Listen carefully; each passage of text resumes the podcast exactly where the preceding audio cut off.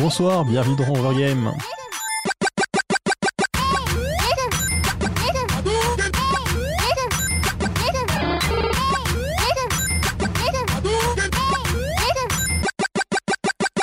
Bonsoir à toutes et à tous, vous êtes sur Cause Commune 93.1 FM à Paris et en Ile-de-France, ou sur causecommune.fm, euh, pas partout ailleurs, mais également sur le site. Vous pourrez trouver les liens pour suivre les comptes Facebook et Twitter de la radio si vous voulez suivre l'actualité, de quoi nous faire des dons si vous le souhaitez soutenir la radio, mais également, ce qui est le plus utile ce soir, de quoi rejoindre le chat si vous voulez discuter avec nous, et donc bonsoir sur le chat. Ce soir de 21h à 22h30, comme tous les lundis soirs, c'est Overgame, on parle de jeux vidéo et de sujets qu'on décide parce qu'on aime bien parler de jeux vidéo, et donc soir, on va parler un petit peu de jeux vidéo et de localisation, traduction, c'est-à-dire bah, un peu voir comment euh, les jeux vidéo sont adaptés pour un différent public, pour différents pays, et voir un peu tout ce qu'on peut raconter autour. Il y, a des- il y aura des quelques extraits amusants, je pense. Et euh, ce soir, j'ai mon équipe habituelle, c'est-à-dire Aurélie, bonsoir. Bonsoir. Lucas qui fait double jeu puisqu'il fait aussi la régie, Ah ah, deux fois plus de Lucas c'est ça.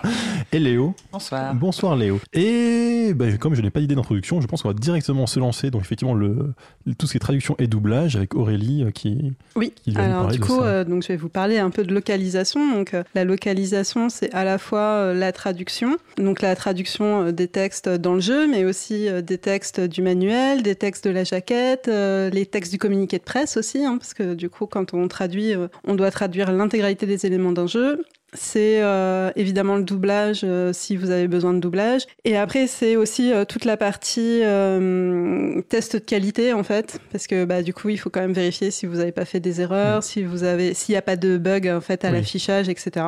Entre autres, je crois qu'il y a un des problèmes, c'est que bah, dès qu'on touche un élément, même aussi simple entre guillemets que le texte ou les voix, il y a toujours la crainte de créer un bug, mais complètement idiot quelque part parce que pas Bah, de bol. Surtout sur les premiers jeux où euh, il y avait Oui. assez peu de place et du coup euh, on pouvait imbriquer le texte dans les images pour gagner de la place. Mm. On, on stocke que l'image en fait.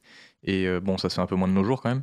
Mais euh, effectivement, dans les premiers jeux, on pouvait. Enfin, c'était très compliqué de modifier le jeu. T'étais obligé de vraiment d'aller Mm. toucher tous les assets, tous les morceaux du jeu. Alors euh, en plus, euh, il y a, alors bon, c'est pas du tout dans ce sens-là que je voulais faire, mais c'est pas grave. Pas- Co- commençons, commençons directement dans le vif du sujet, voyez-vous. Du coup, sur les traductions des textes, effectivement, comme vous venez de le dire, il y a l'une des particularités, c'est les différentes typographies euh, dans les différents pays. hein. donc que si vous êtes au, au Japon et que vous devez mettre des kanji et des hiragana, c'est pas pareil que quand vous êtes en France et que vous devez mettre des accents, ni pareil que si vous êtes en Russie et que vous avez l'alphabet cyrillique. Et donc on arrive à des trucs très drôles, euh, comme par exemple euh, dans euh, Skies of Arcadia sur euh, GameCube, où en fait de temps en temps donc vous pouvez taper les ennemis et de temps en temps vous ratez votre coup. Et donc, dans la version Dreamcast, quand vous ratez votre coup, c'est marqué manqué. Et dans la version GameCube, si vous ratez votre coup, c'est marqué manque. Parce qu'il n'y a pas eu le et Mm. accent aigu, il a sauté. Il y a beaucoup de, il y a beaucoup de cas comme ça où euh, les accents, euh, les accents sautent. Euh, Il y a dans Suikoden 2, il y a une scène, il y a une scène très émouvante et dans cette scène, ils ont tous les mots avec des accents ont sauté en fait. voilà. De même, dans la plupart des jeux japonais, quand tu dois mettre un nom, t'as assez peu de caractères, tout simplement parce que euh, les hiragana c'est des syllabes et les kanji c'est des idéogrammes. Donc dans les deux cas, tu peux transmettre beaucoup d'informations avec assez peu de Mm. caractères, ce qui n'est pas du tout le cas de l'alphabet latin. Euh, et du coup, pour, euh, pour écrire un nom standard, il faut 6 caractères. Et- sauf que pour eux, 6 caractères, bah, c'est déjà un nom très compliqué avec euh, nom, prénom, nom de famille et compagnie. Du coup, quand tu dis que les caractères, enfin les accents, ils ont sauté, tu peux dire qu'ils ont, enfin, il n'y a plus les mots qui contiennent des accents ou ils ont juste pas d'accent tout, tout du long. Et ben en fait, la lettre avec l'accent a sauté. Ah d'accord, donc il y a un vide. Qui- Non, Il y a un c'est, petit c'est- carré c'est- c'est- il y a rien, c'est, c'est collé il en fait. Il, lettres. manque les lettres. D'accord, c'est très moche. Est compréhensible, un peu casser effectivement l'ambiance. C'est ça, c'est ça. Et euh, par exemple, le A avec accent qui se transforme en A sans accent aussi. euh, donc, euh, enfin voilà, donc, c'est- c'est- ça fait ça fait assez mal aux yeux. Par exemple, en faute de doublage assez connu, donc euh, il y a par exemple Ghost Trick sur DS qui est connu pour avoir un très mauvais euh, des très mauvais sous-titres. Donc par exemple, il y a une phrase c'est euh, si tu me laissais un peu respirer et laisser c'est écrit EZ. voilà et euh, donc la, la très fameuse euh, qui est devenue un mème sur internet euh, donc de Zero Wings All Your Bays Are Belong to Us hein, voilà qui est une énorme faute de grammaire en anglais voilà et donc ça donc aux États-Unis ils appellent ça langue riche parce que du coup en fait au Japon au Japon on distingue pas le L et le R Mm. et il y a aussi euh, beaucoup de fautes de traduction comme ça où en fait les R et les les L et les R euh, sont, euh, Inversés. Ouais, sont, ouais, sont inversés. J'y pense, alors du coup, juste pour revenir un tout petit peu en arrière aussi, sur le côté, bah, le fait que euh, typiquement en japonais, en, dans des langues avec un, un alphabet latin, la, comment dire, la, les caractères n'ont pas forcément la même quantité d'informations.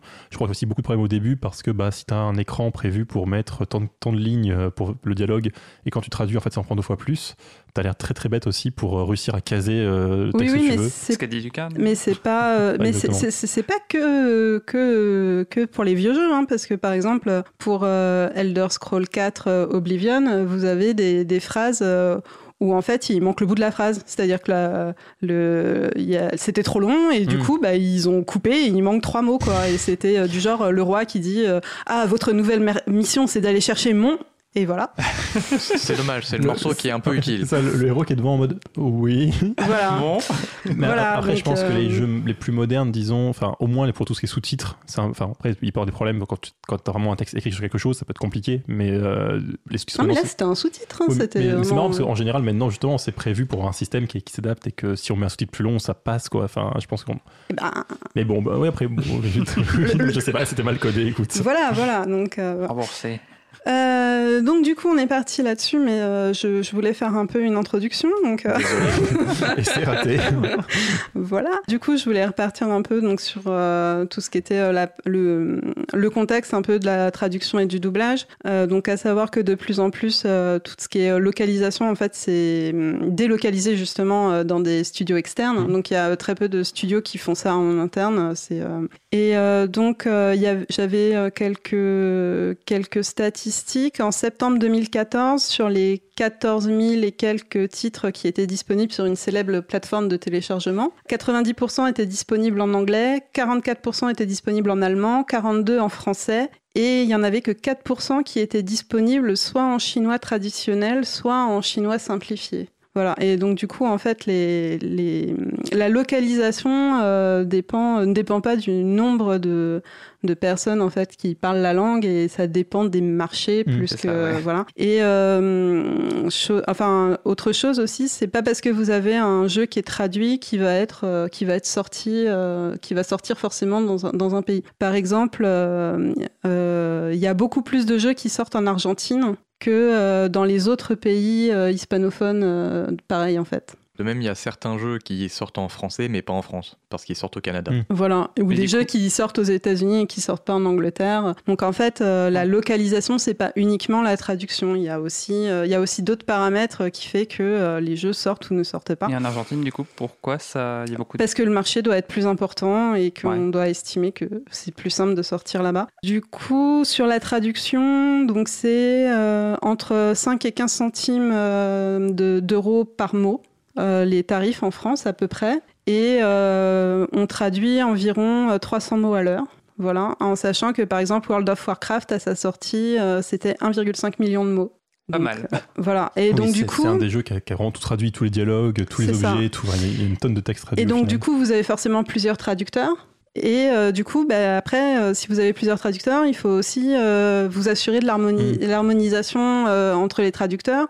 Que par exemple, si vous avez un nom propre qui soit traduit de la même façon dans tous les traducteurs au- par tous les traducteurs euh, au sein d'un même jeu, mais qui soit également traduit de la même façon au sein d'une série. Euh, si vous prenez Pokémon par exemple, où euh, donc euh, chaque Pokémon avait un nom un peu, enfin chaque Pokémon c'était un jeu de mots. Voilà, c'est comme ça qu'en France euh, on a un canard tichot qui se balade avec un poireau.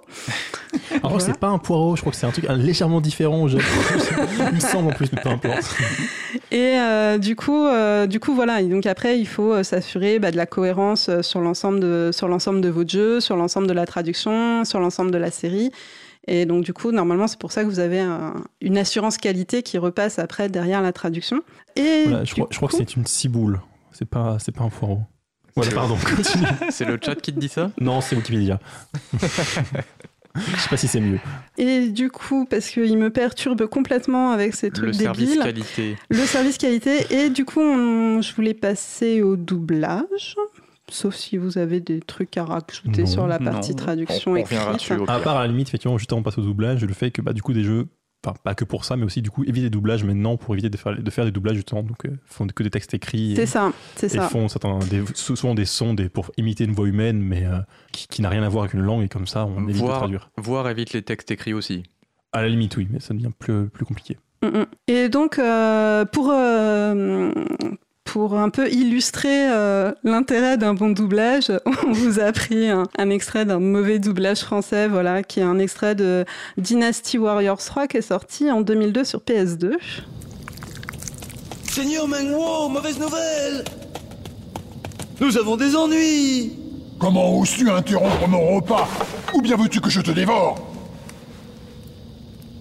Je suis désolé, mais une grande armée provenant de l'Est approche Quoi? À l'Est? Ces poules mouillées, ou? Ça semble très intéressant. Peut-être devrions-nous leur faire honneur.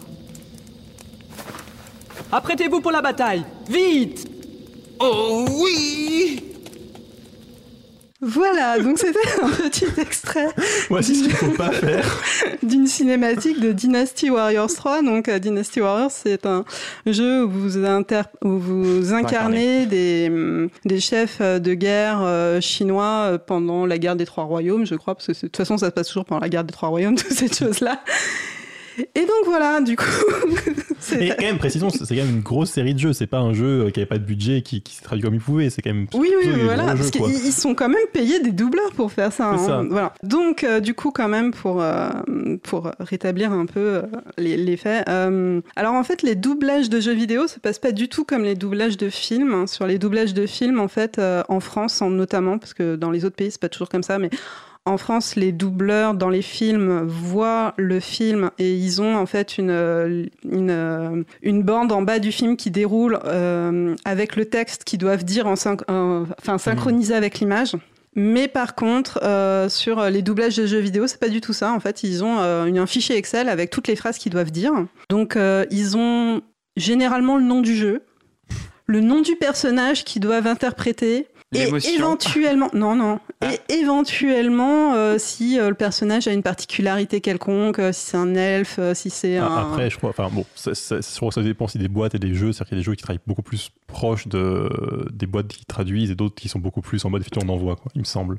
Bah, apparemment, moi, tous ceux que j'ai vus, ils disaient que ça se passait comme ça. Euh, et par contre, ce qu'ils ont, c'est euh, le doublage euh, anglais. Mm.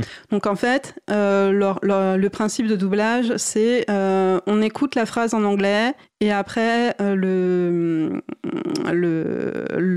la- l'acteur de doublage, le doubleur du coup, doit en fait essayer de, redire la phrase avec une intonation proche en français. Ouais, pour essayer aussi de synchroniser avec les lèvres ou je sais Non, pas quoi, non Non, parce pas- qu'il n'a pas l'image. En fait, ah oui. lui n'a pas l'image. Et ensuite, euh, donc, Bah. euh, il, double, il double à la chaîne euh, plein De de. toute Ah oui. façon, je veux dire, enfin, après, peut-être que maintenant, justement, ça va un peu changer, mais au moins à une époque, euh, la, synchronisation labiale sur des jeux vidéo, vu l'animation qu'on avait, c'était pas forcément. euh, Peut-être. donc, euh, alors, si, maintenant, on commence à faire. des- grosse patate. on, on commence à avoir des, des expressions faciales un peu correctes, mais je pense qu'effectivement, il y a encore 10 ans, de toute façon, euh, c'était pas vraiment la Voire- peine. Quoi. Voire même, il y a des avantages aux jeux vidéo par rapport au film, qui est que tu peux demander au modèle euh, Oui, de, de se réadapter. bouger ses lèvres Mm. par rapport à la voix plutôt que l'inverse. Mm, tout à fait. C'est par contre très compliqué. Enfin, ça demande du boulot, mais c'est par contre le plus compliqué, effectivement, de réadapter l'image plutôt que l'inverse. Après, il faut que le jeu s'y prête. Et Bien du sûr. coup, euh, donc, euh, il y a une personne qui s'appelle euh, le directeur artistique et euh, qui, lui, a plus d'informations sur le jeu et euh, qui, euh, qui, du coup, est là un peu pour euh, coacher euh, les acteurs, pour leur dire Ah, mais là, en fait, euh, dans cette scène-là, ce serait mieux que tu fasses un peu plus comme ça ou comme ça. euh, voilà. Il a pas de bol sur cette scène-là, il faisait la sieste, donc il y a plus d'instructions. Oh oui. Voilà, et du coup, en fait, euh, bah, on, comprend, on comprend plus facilement comment il peut y avoir des, des contresens et des non-sens, en fait, euh, dans les traductions. Parce que c'est pareil, euh, sur les traductions papier, ils ont, pas, euh, ils ont juste le texte anglais. Généralement, en plus, c'est le- euh, ils n'ont pas le texte original. Enfin, quand, si c'est un jeu japonais, par exemple, ils vont avoir la traduction anglaise Mm. du jeu japonais. Donc, euh, il peut y avoir eu des pertes d'informations au passage du japonais à l'anglais. Ça a pu euh, créer des ambiguïtés, etc. Et du coup, eux, ensuite, ils vont devoir retraduire de l'anglais au français et sans avoir vraiment le contexte, etc. Donc, c'est comme ça qu'on peut avoir des, des traductions qui sont un peu... euh, Bon, ça a Euh, franchement dérivé du sens original et du coup, voilà, ça. vraiment cohérentes pour l'histoire du jeu et pour l'ambiance. C'est ça. Et du coup, oui, euh, sur euh, donc un doublage pour information, euh, ça coûte environ 5 euros par ligne de dialogue. Voilà. Donc c'est un poil plus cher que la traduction de texte, mais pas non plus tant que ça. Bah après, ouais, c'est ça, c'est-à-dire qu'il faut quand même mobiliser les, les comédiens, il faut quand même, euh, voilà. Oui, mais c'est pas non plus démesuré quoi, par Et rapport à euh, une simple donc euh, ça, c'est le prix pour euh, des comédiens, euh, qu'on- enfin des comédiens. Oui, euh, pour 5 euros, t'as quoi? T'as t'as ce qu'on vient d'écouter ou t'as un peu? Mais après, si t'as des stars, euh, par exemple, euh, si t'as euh, Jean Reno qui a euh, doublé, c'était Onimusha 3 où il y avait Jean Reno, donc dans version française, c'est- il s'est il s'est doublé lui-même, hein, forcément. Ça doit coûter plus cher. Oui. hein. voilà. Forcément. oui, ça. Euh, voilà, et du coup, euh, donc il y avait une statistique qui disait qu'en euh, 2017, euh, plus d'un tiers des studios français, voire euh, même 40% des studios français, estimaient que les coûts de, de localisation étaient euh, l'un des obstacles principaux euh, à leur, euh, non-expansion à l'étranger, en fait. Parce que c'était euh, bah, c'était ça qui prenait le... Ça prend du temps, et puis en plus, euh, il faut être sûr... euh, Bah, c'est un euh, pari, j'imagine. Ça- c'est Il faut ça. se dire, ok, le jeu va marcher à l'étranger, donc je paye en plus la, la traduction. Et il faut aussi que vous ayez confiance euh, dans la boîte qui vous traduit, parce que c'est-à-dire que bah, autant généralement euh, vous pouvez vérifier à peu près si la traduction en anglais est à peu près cohérente, euh, bon si vous avez quelques notions d'allemand, d'espagnol, mais après euh, dès que dès qu'une boîte vous traduit par exemple en russe, etc. euh, là peut que, que faire confiance. En- entre autres, j'imagine que les plus gros studios, bah, peut-être qu'ils ont même des trucs internes où ils travaillent, enfin peut-être leurs, leurs équipes, ils ont au moins quelqu'un qui compétent pour choisir et qui a l'habitude de travailler avec d'autres gens, enfin Mhm. d'autres gens, de- des équipes dans, dans les bons pays. J'imagine effectivement qu'un studio un peu plus moyen ne peut pas se permettre d'avoir euh, voir un- un, studio indépendant. ouais, oui, un studio indépendant, bon, là, effectivement, tu n'as aucun moyen de, de, de- d'avoir quelqu'un qui connaisse toutes les langues pour vérifier. Quoi. Mm, mm. Du coup, tu penses lancer ta musique Euh, Suggestion subtile. comment je me fais non, mais ça dépend si tu as encore des trucs à dire, pas de souci. hein. Non, euh, je regardais pas l'heure en fait. Euh, du coup, je me fais, je me fais taper sur les doigts. Euh, la musique, c'est Dame de Superhuman pour Assassin's Creed 3.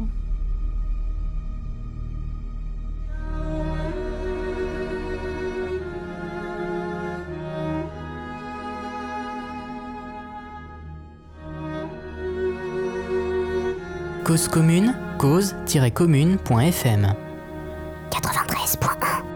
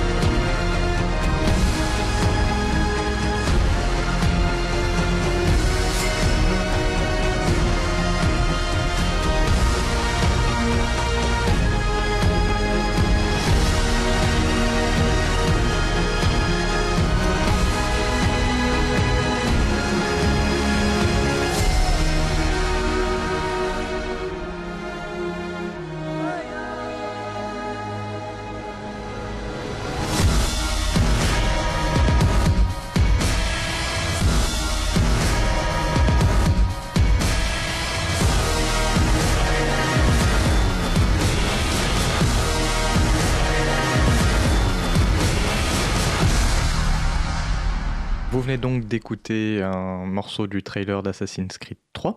Hum, Dame de, de Superhuman. Et vous êtes toujours sur Cause Commune 93.1 FM. Ce relais de l'info. C'est ça, c'est fluide, c'est magnifique. Et donc causecommune.fm pour le site. Vous pouvez donc entre autres pour trouver les liens du chat et également plein d'autres liens utiles pour suivre l'actualité de la radio. Les applications. Également, oui, non, mais je, je m'en souvenais encore en fait. Euh, effectivement, on a, on a appris, parce qu'on est très au courant sur la, la radio, qu'on a qu'il y a une application maintenant si vous voulez suivre la radio, donc euh, une application mobile. Donc vous, vous tapez Cause Commune sur le store le plus habituel, vous devriez le trouver. Et si vous souhaitez éviter de passer par les stores le plus habitu- à, ce qui paraît, ça devrait arriver sur F-Droid un jour. Je ne sais pas euh, si ça serait. Enfin, quand ça va arriver précisément. Et on va quand même continuer cette émission parce qu'à la base, on parle de jeux vidéo. Euh, donc, effectivement, on a parlé donc, de localisation. Là, on a fait d'abord les traductions et doublages. Mais justement, la localisation, c'est pas que du doublage. L'idée, c'est justement qu'on adapte complètement le jeu. Enfin, complètement. Pas, on ne change pas forcément de manière euh, radicale, mais on adapte le jeu de manière un peu plus globale à un marché. C'est-à-dire que bah, on- non seulement on traduit, non seulement on fait des doublages, mais on peut s'amuser à modifier d'autres euh, d'autres éléments. Parce qu'effectivement, chaque région a un peu, un peu sa culture, ses, comment dire, les, choses qui dérangent ou pas. Alors euh, typiquement, l'avantage c'est que j'ai trouvé sur Internet qui le disait, donc c'est pas moi qui vais faire cette, généralité. Les, États-Unis sont plutôt en général inquiets sur le côté tout ce qui est sexuel et compagnie. Par contre, la violence, ça, ça, ça va. Alors qu'en Europe, c'est plutôt l'inverse. La, la violence est peut-être plus gênante. Et euh, par contre, au Japon, c'est un peu, un, un peu différent. C'est-à-dire, typiquement, ils aiment pas trop le sang, mais on va avoir beaucoup de jeunes femmes dénudées sans trop de problèmes. Alors, Pas forcément complètement dénudées, mais ça va arriver quand même. Et du coup, c'est vrai que bah, les jeux qui veulent s'exporter vont devoir un peu adapter euh, bah, pas mal d'éléments euh, en fonction du public visé, puisque parfois il y a beaucoup de jeux qui sont développés pour un public local, mais qui demandent effectivement des petits changements. Alors, Même si c'est juste pour en fait que, que le public puisse comprendre, parce que oui, euh, tout à fait. C'est, comme ça- pour les traductions en fait, quand, c'est un, quand c'est un proverbe, euh, Euh, si tu le prends, euh, Ça, c'est tout ce qu'effectivement, il y y a plein de, il y a plein d'éléments, effectivement, on change par ailleurs, et qui est entre la traduction et la localisation, j'ai envie de dire. Donc, tout ce qui est. euh, il y a plein de trucs un peu idiots, hein, tout ce qui est euh, date. De- tout ce qui est heure, euh, les étages d'ascenseur aussi, parce que selon les pays, vous commencez au niveau 0, vous commencez au niveau 1, et donc ça peut troubler les joueurs et ça peut être bien adapté. Euh, S'il y a une, adresse, il va falloir, modifier, parce que les adresses, euh, typiquement, je crois qu'au Japon, il n'y a pas de numéro de rue, et que du coup, c'est un peu il la n'y a, galère. il y a pas de rue en fait. Il n'y a pas de rue, d'accord, voilà, c'est ça, donc ça, va être très pratique pour, les, pour certains jeux. Je confirme. Euh, et pour y aller, effectivement, mais bon, les jeux c'est plus important. Euh, tout ce qui est aussi. Après, il y a plein d'éléments un, un peu, enfin un peu idiots, je me comprends, mais un peu qui paraissent anecdotiques, mais il faut y penser. Tout ce qui est euh, vacances et jours fériés. Euh, effectivement, beaucoup de blagues aussi qui sont compliquées à traduire parce que bah, tout ce qui est jeu de mots c'est intraduisible. Et puis même, il y a beaucoup de, blagues qui sont des références culturelles. Et du coup, ça demande de réadapter, de changer ou parfois de créer des blagues ailleurs. Et aussi, hein, dans les détails, mais bah, pour les quelques pays qui utilisent encore le système impérial de mesure, et, bah, il faut probablement traduire parce que personnellement, moi, si vous me mettez des poids en livres et des distances en pieds, je ne comprends absolument rien à ce qui se passe. Donc, euh, c'est vrai que c'est aussi quelque chose qu'il faut adapter dans, dans les jeux et qui sont effectivement entre la traduction et la, la localisation. Les livres, tu divises par deux, ça marche à peu près. Oui, bon, ça d'accord, mais euh, En exemple d'adaptation, moi je me souviens de Final Fantasy IX où à un moment tu avais des affiches euh, qui faisaient de la publicité pour le système de transport euh, qu'il y a dans le jeu. Et euh, dans la version française, c'était euh, à nous de vous faire préférer le Transair qui était euh, la pub de la SNCF euh, Mhm. qui passait à l'époque euh, en France. Et du coup, j'avais trouvé qu'en termes d'adaptation, c'était assez bien, assez bien trouvé. Alors euh, bon, je pense que maintenant, quand vous y Ouais, rejouez, il faut, il faut se souvenir que Oui, c'était la pub de la daté, SNCF, mais euh, je trouvais que c'était pas mal. bah, c'est toujours compliqué. Tu as forcément un, un côté daté dans, dans, dans le genre de référence. Dans, donc effectivement, on a des différences culturelles. Typiquement, bah, comme je disais tout à l'heure, les- au Japon, avoir des, des, jeunes femmes plutôt jeunes et avec peu de vêtements, c'est pas forcément très rare. Et donc, il y a des jeux quand même qui sont obligés d'être adaptés. Donc, j'avais vu quand même donc un certain Dungeon Traveler 2, The Royal Library and the Monster Seal, qui avait pas mal de fanservice. Et donc, ils ont dû modifier quelques images parce que pour l'exporter, en, en gros, ce sont des problèmes non seulement de pas choquer les gens, euh, parce que bah, c'est pas envie de choquer, mais en plus même d'avoir des, des ratings, des, des notes euh, correctes. C'est-à-dire que si ton, si ton jeu se retrouve à être marqué pour adultes, bah en fait, il va être beaucoup moins vendu, beaucoup moins exposé. Donc, euh, c'est souvent un, un problème. Alors en plus au Japon, donc euh, on peut avoir des jeunes filles dénudées, mais on ne peut pas avoir des, des hommes dénudés. Euh, Il y a une euh, dans Metal Gear Solid, à un moment vous Metal rentrez, euh, oui Metal Gear. À un moment vous rentrez euh, dans une prison et il y a un, un garde qui, est, euh, qui a été un peu euh, qui est, qui est assommé en fait et en fait il, il est tout nu et on voit ses fesses dans la version américaine et en fait euh, dans la version euh, japonaise ils lui ont mis un petit calbut. D'accord. Oui, dans, dans les trucs aussi, alors, moins de, vraiment une adaptation pour le coup, pas du tout pour les questions de l'humidité, mais juste pour des questions culturelles, effectivement, encore une fois, venant du Japon. Il y a euh, Fire Emblem Fate, où en fait il y avait une option, donc Fire Emblem, c'est un- c'est un- c'est quoi? C'est un tactical, donc on, on a plein d'équipes coéquipiers, on, on se bat dans, dans- Sur un échiquier. sur un échiquier, et donc on peut euh, un peu avoir des histoires avec ses, ses coéquipiers. En particulier, il y avait un mini-jeu de petting, de, de caresse, je sais pas comment dire ça en français, où en fait on pouvait euh, aller en rendez-vous euh, plutôt romantique avec son coéquipier, puis avec le, le stylet de, de la déesse, on peut lui tapoter le visage, ça, ça, ça, le rendait heureux, tu vois.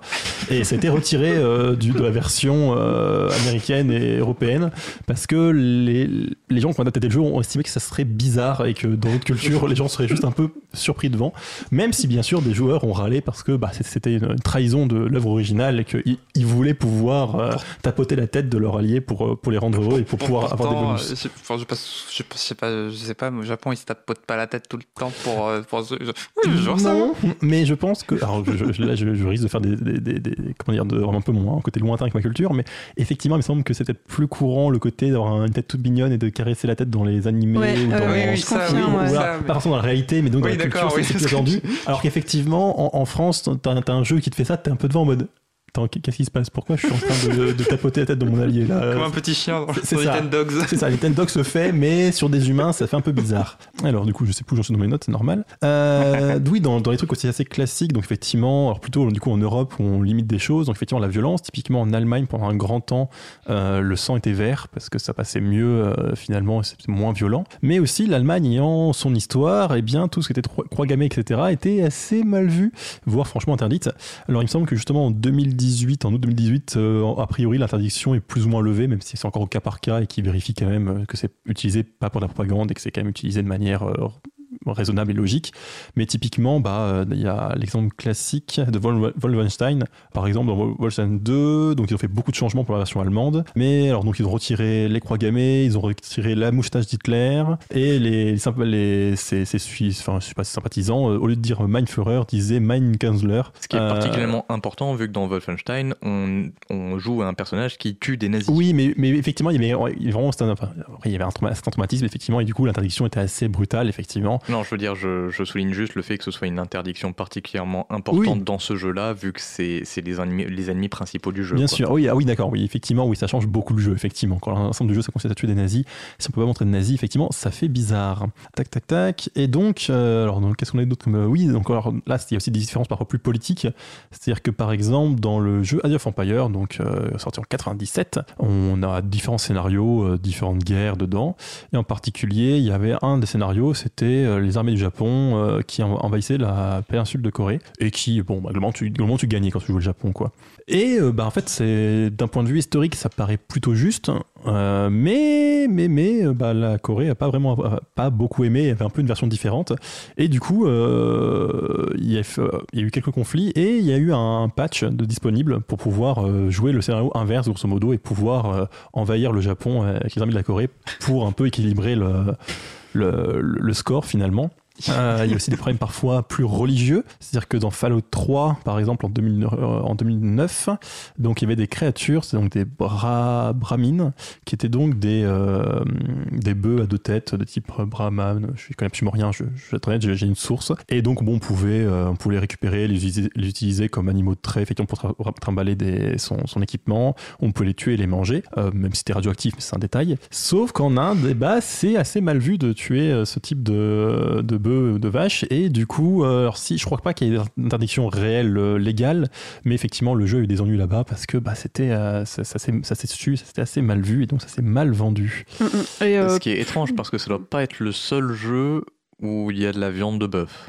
Non, mais alors, c'est pareil, j'imagine effectivement qu'il y a des fois où quelque chose comme ça se connaît et du coup, bah, si Ouais. ça fait un scandale, euh, voilà. Là-dedans, en fait, tu, tu- c'est un peu un animal de compagnie que tu peux avoir pour te trimballer avec des, des, enfin, avec des, des ressources ou trucs comme ça. Donc, euh, mais peu. il y a plein d'autres jeux où tu as des animaux de compagnie. Alors, ouais, mais là, c'est plus mal. euh, Enfin, je pense que c'est la façon dont tu le vois aussi. Mm. euh, Ouais, je suis pas convaincu. Et je sais, en vrai, je suis pas spécialiste du marché indien de jeux vidéo, donc je ne pourrais pas avancer plus que ça. Et du coup, oui, je voulais dire au niveau des religions, euh, généralement, euh, toutes, les, toutes les églises perdent leur croix en passant euh, Mm. en Europe. Tous les pentagrammes sautent aussi, euh, tous les trucs un peu sataniques euh, qu'ils aiment bien mettre dans les jeux vidéo euh, japonais. Des fois, euh, Mm. dès que vous avez Dracula et machin, euh, ils, enlèvent, euh, ils enlèvent tous les pentacles, ils enlèvent toutes les croix, ils enlèvent toutes les références euh, à la religion occidentale. Généralement, ça saute. D'ailleurs, dans, toujours dans les religions, il y a aussi parfois où c'est juste les lieux qui posent problème. C'est-à-dire que donc dans un dans Résistance Fall of Man en 2006, il y a une très belle représentation donc de la, euh, la cathédrale de Manchester avec euh, des très beaux détails, etc. Sauf que c'est- recréé, puis en fait il y a beaucoup d'actions qui s'y passent, violentes, etc. Et visiblement, l'église dans le, euh, Church of England a été un peu gêné du fait que son que que, bah, que finalement oui c'est ça qu'une cathédrale un lieu sacré soit reproduit virtuellement et serve de, de champ de bataille effectivement c'était assez pour eux c'était assez, choquant et ils ont même du coup euh, proposé un Sacred Digital Guideline pour euh, aider les, développeurs de jeux à, respecter à, ne pas blasphémer euh, dans, dans leurs jeux euh, s'ils devaient reproduire ou parler de religion finalement mais ça, donc là, c'était plutôt des, aspects comment dire, négatifs de la, la- colonisation, c'est-à-dire les moments où bah, on se dit, OK, on va éviter des choses pour, pour s'adapter au public, ce qui est déjà une grande partie, effectivement. Mais il y a certains jeux qui s'adaptent positivement, entre guillemets. Euh, c'est-à-dire, par exemple, dans Forza Motorsport, donc qui est un jeu de course, il me semble, hein, j'ai pas vérifié. Donc en 2005, ils ont fait attention à aj- d'ajouter des automobiles locales afin que les, les, les gens des différentes régions puissent apprécier des marques qu'ils connaissaient et qui, qui pouvaient apprécier un peu de manière un peu chauvine finalement et puis même en général où ils étaient simplement plus familiers avec ces marques-là peut-être, ou même dans un jeu de cartes, hein, c'est un ba- Basra, euh, donc qui est très populaire en euh, Au Japon. non, Non. Alors, Middle East, donc euh, mince. Moyen-Orient. Moyen-Orient, merci. Oui, j'ai mis notes en anglais, ce qui est effectivement Quentin pourra se moquer de moi, il me l'avait dit avant. Euh, oui, finalement, ils ont fait des, juste des images adaptées aux différentes régions afin d'avoir un- une apparence plus plus proche des, des tenues et des- de la culture locale à chaque fois, et ce qui a bien marché, ce qui a permis de s'adapter un peu plus précis, de manière plus précise au, au marché local. Et c'est vrai que ça peut être une bonne solution finalement de juste modifier l'apparence, même pas modifier forcément le fond du jeu, surtout que selon le jeu c'est même pas nécessaire, hein, c'est pas forcément très important, afin que les gens se reconnaissent finalement dans, euh, dans le jeu proposé. Et typiquement aussi, ça se fait aussi sur le- même les jaquettes de jeu tout bêtement. Euh, où- selon où tu le vends, tu vas mettre une belle image euh, plutôt d'un beau guerrier grec euh, en Europe et plutôt d'un samouraï au Japon parce que finalement ça va être une image plus reconnue et plus proche du public qui, il va plus facilement se, dire ah c'est pratique. Même s'il y a aussi des problèmes typiquement avec les samouraïs puisque encore une fois bon, il y a quand même pas mal de conflits sur les époques même maintenant entre Chine Corée et par exemple Japon. Et effectivement parfois un jeu avec un, un grand guerrier samouraï en, en couverture peut être un peu gênant selon, selon l'acheteur et selon sa culture. Euh, dernier point quand même assez intéressant, c'est euh, en Corée toujours, qui, qui, même pas le truc sympa. Euh, en fait, où bah, la Corée, euh, bah, la Corée du Sud en l'occurrence, euh, n'a pas vraiment apprécié Ghost Recon 2 en 2004 parce que dans le jeu, il y avait un, un agent double nord-coréen avec donc un général avec des, des envies de grandeur et un côté un peu, je n'ai pas joué au jeu, mais j'imagine un peu le, le conquérir le monde. Sauf que bah, le gouvernement de Corée du Sud aimerait a plutôt en, en vue une réunification et n'aime pas trop finalement les œuvres qui dépeignent euh, négativement euh, la, Corée du Nord. Et du coup, typiquement, ils ont aussi des problèmes avec euh, le mercenariat en 2005 pour les mêmes raisons, effectivement. C'est qu'en fait, ils n'ont pas trop envie de dépeindre bah, finalement l'autre moitié du pays, même si le conflit complexe depuis longtemps, euh, parce que bah, s'ils préfèrent présenter les deux pays finalement comme un jour réunifiés et donc comme finalement deux parties d'un même peuple, plutôt que le présenter comme euh, les grands méchants en, Corée du Nord, alors qu'effectivement c'est quand même pratique dans beaucoup de scénarios de jeux vidéo de présenter ça. Et je pense que peu près l'heure, c'est parfait. Et donc je vais pouvoir dire, ah, la musique suivante, ça va être très long aussi à annoncer, c'est parfait. Donc la musique suivante, c'est une musique donc euh, Stronger Than You. Donc à la base, c'est une musique de Steven Universe, qui est un très très bon dessin animé que je peux que vous conseiller, mais c'est complètement hors sujet. Et si vous avez des enfants, euh, ados, pré-ados, c'est voilà, montrez-leur Steven Universe, le monde sera meilleur. Mais là, c'est donc un remix pour tout ce qui est mix. Le mix, c'est Xandu Arrangement et Clone Jumper. Les paroles ont été faites par un, un ATO2, et donc la musique originale par Steven, de Steven Universe. Cause commune, cause-commune.fm 93.1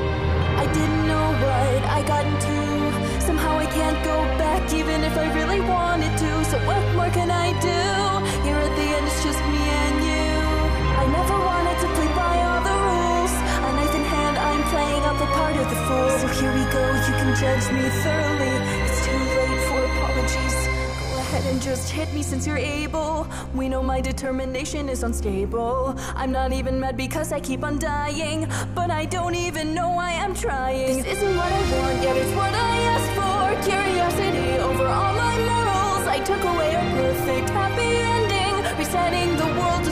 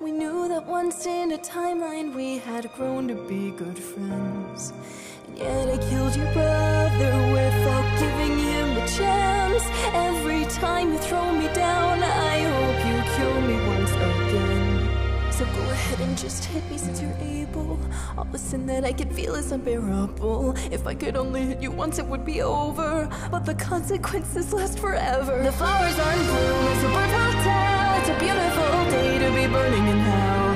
You gave me advice, I chose genocide, but I know how to make it right.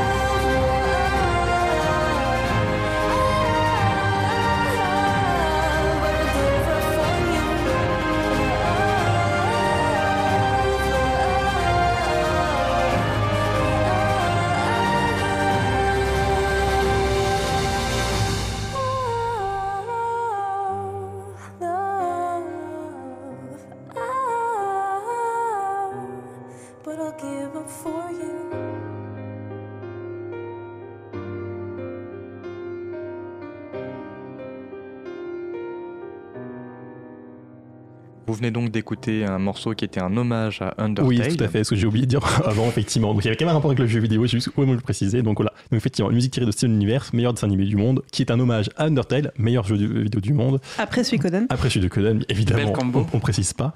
Donc effectivement, donc par euh, Xandu Arrangement, Clue Jumper, ATO tout aux paroles, et donc effectivement la musique originale de Steven Universe, et l'original est chanté par Estelle, parce qu'elle fait le doublage de Garnet, ce dessin animé est trop bien. Vous êtes toujours sur Cause Commune 93.1 FM et causecommune.fm pour le site pour nous écouter également, mais pour trouver toute l'information. Et oui, donc on voulait rapidement citer quelques exemples encore de, de localisation, je crois. En particulier, ce qu'on a oublié de dire, j'ai pas manqué un peu de temps pour le dire. Dans les exemples assez amusants, il y a eu euh, Phoenix Wright, où effectivement les donc ça c'est Aurélie qui m'a raconté ça avant le début de l'émission parce que moi j'y ai pas joué, mais le, le premier donc est adapté vraiment en mode ça se passe aux Éta- aux États-Unis, tout Oui. va bien. Oui, c'est ça. Dans le premier, ils essayent de faire croire que ça se passe aux États-Unis. Bon, déjà, on n'y croit pas trop, hein, parce qu'il y, a une- il y a des filles qui se baladent en kimono et t'as une histoire avec des samouraïs, euh, à un festival avec des samouraïs. Tu fais hmm, bon, ok, mais soit États-Unis.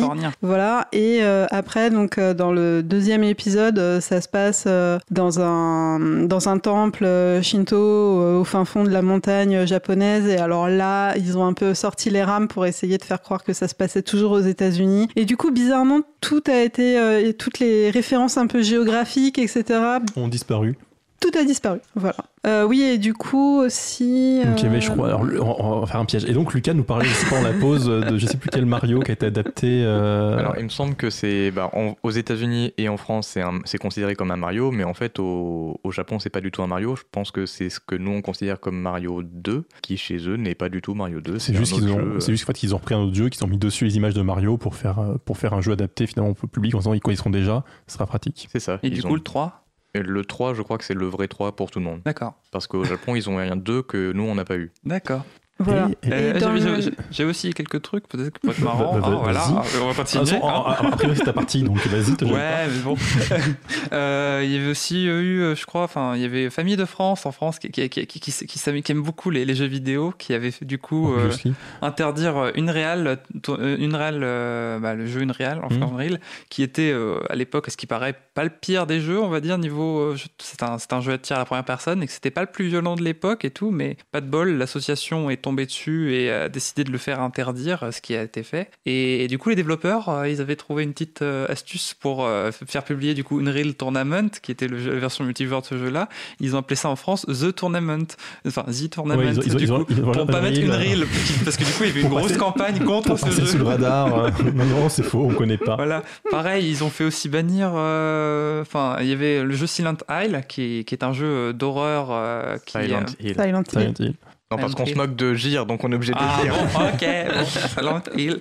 Euh, du coup, qui est un jeu d'horreur, euh, ouais, voilà, qui joue. qui- Un jeu d'horreur, j'aime bien le côté. voilà, il fait pas très peur, mais bon, c'est Ah, si, à l'époque, si, il si, faisait si, peur. si, si. Ah ouais. Il continue à faire enfin, il est continue à être flippant. Mm. hein, C'est Bah, c'est un jeu qui joue pas vraiment sur le. le, le- C'est l'ambiance, le, le- truc qui, qui te fait, qui te fait sauter de peur, hein, le commentaire jumpscare. C'est plutôt sur euh, l'ambiance un peu malsaine. oppressante. euh, Et du coup, dans, dans ce jeu, il y a un euh, où il y a des, des enfants, euh, démons zombies, je ne sais pas trop comment les décrire.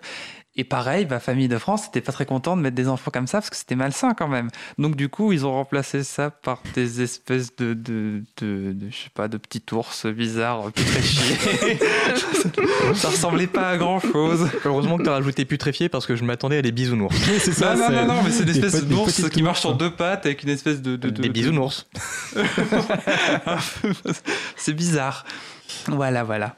Euh, du coup, euh, on a terminé à peu près la partie des spécificités régionales. Je pense. Et Euh, du coup, on va parler un peu du marché chinois, je crois. c'est ça, bah, j'avais envie depuis quelques temps de parler un peu du marché chinois parce que c'est vrai que ça nous paraît un peu lointain Et que c'est quand même très, intéressant. très fermé en plus. et que c'est quand même intéressant du coup parler pour niveau localisation parce, Parce que c'est vrai que ça Parce reste quand qu'entre même. autres, il est, très, il est très fermé, mais très grand aussi, parce qu'il y a beaucoup ça. de personnes et beaucoup de Voilà. joueurs. Bon, du- alors pour le petit historique, du coup, euh, en, en 78, du coup, la Chine s'ouvre, on va dire, aux imports et exports euh, avec l'étranger, on va dire. Et euh, on va dire que quand l'électronique commence, euh, des jeux vidéo commence un peu à se développer avec les consoles et compagnie, ça se développe aussi en Chine. Du coup, il y a des salles d'arcade et tout, même si les consoles restent à tout le monde, un peu comme partout dans le monde, vu que c'était un peu cher. Euh, les salles d'arcade se popularisent et bam, euh, on va dire en 2000, euh, la Chine interdit les consoles parce que euh, je ne sais plus pour quelle raison. Enfin, en tout cas, ils ont, ils ont, ils ont, ils ont interdit ça. Bah, parce que c'était les ennemis capitalistes qui les produisent, j'imagine. Pas vraiment, mais euh, vu qu'ils en profitent bien quand même des capitalistes.